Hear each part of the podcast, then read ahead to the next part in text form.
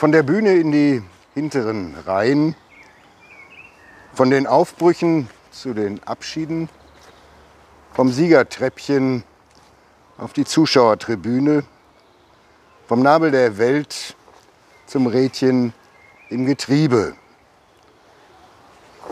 Wovon rede ich? Von der Blüte der Jugend und vom Herbst des Lebens und den ganz unterschiedlichen Empfindungen, die damit verbunden sind und sein können. Ist ein anderes Lebensgefühl, ob ich immer wieder in neue Gefilde aufbreche oder ob Abschiede so manches bestimmen. Abschiede von Menschen und Kräften. In den Desiderate heißt es fast lapidar. Verabschiede dich von der Jugend mit Grazie.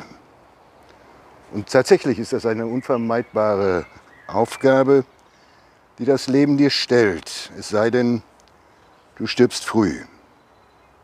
Ich erinnere mich noch gut an die tolle Lebensphase, als ich ohne länger darüber nachzudenken das Gefühl hatte, die Welt würde sich um mich herum drehen. Im Laufe der Jahre hat sich das deutlich verändert. Ein Rädchen im Getriebe beschreibt es eigentlich realistischer. Ist aber gar nicht so einfach, diesen Wandel auch wirklich zu leben und ihn nicht nur als ein sich immer steigerndes Defizit zu empfinden. Der Psychotherapeut Wolfgang Schmidbauer überschreibt ein Interview anlässlich seines 80. Geburtstags mit folgendem Satz. Ich empfehle, sich schon mit 50 Gedanken darüber zu machen, wie das Leben mit 70 aussehen soll. In seinem Buch Altern ohne Angst schreibt er, die zentrale Aufgabe im Alter ist der Rückbau. Vielleicht bekommt das noch einmal eine ganz andere Richtung, wenn man mit der Möglichkeit rechnet, dass es nicht einfach um die Verfallsgeschichte jedes Individuums geht, sondern dahinter so etwas wie ein göttlicher Plan, ein schöpfungsgemäßer Plan steckt. Im Alten Testament heißt es, alles hat seine Zeit. Pflanzen hat seine Zeit, Ausreißen, was gepflanzt ist, hat seine Zeit, Suchen hat seine Zeit, Verlieren hat seine Zeit, Klagen hat seine Zeit, Tanzen hat seine Zeit. Die Zeichen der Zeit deuten und sich den Aufgaben der jeweiligen Zeit mal mutig, mal eher mit Zittern und Zagen zu stellen, womöglich einen Weg, sich von der Jugend mit Grazie zu verabschieden. Im Ergebnis kommt Schmidbauer im Interview zu ganz ähnlichen Schlüssen. Er schreibt, nun eine der Weisheitslehren lautet, die Welt so anzunehmen, wie sie ist. Menschen sollten sich nicht länger als Versager fühlen, wenn sie nicht immer weiter expandieren und immer mehr leisten. Es geht im Alter darum, das Entwickelte zu bewahren. Man braucht dafür aber länger und benötigt mehr Pausen.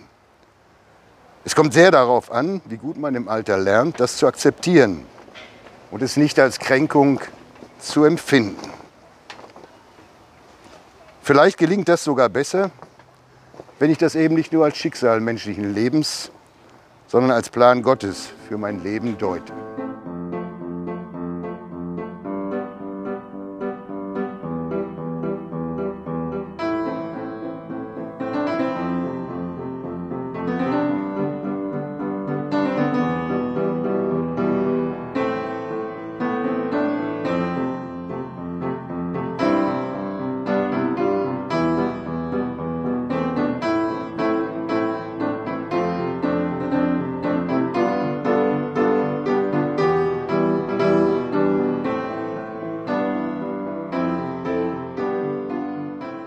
Das sogenannte Gelassenheitsgebet des US-amerikanischen Theologen Reinhold Niebuhr.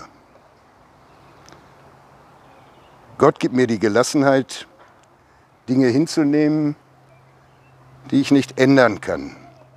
Und den Mut, Dinge zu ändern, die ich ändern kann. Und die Weisheit, das eine vom anderen zu unterscheiden. Amen. Vater unser im Himmel, Geheiligt werde dein Name, dein Reich komme, dein Wille geschehe wie im Himmel, so auf Erden. Unser tägliches Brot gib uns heute und vergib uns unsere Schuld, wie auch wir vergeben unseren Schuldigern. Und führe uns nicht in Versuchung, sondern erlöse uns von dem Bösen. Denn dein ist das Reich und die Kraft und die Herrlichkeit in Ewigkeit. Amen. Er segne dich und behüte dich. Der Herr lasse sein Angesicht leuchten über dir und sei dir gnädig. Der Herr erhebe sein Angesicht auf dich und schenke dir seinen Frieden.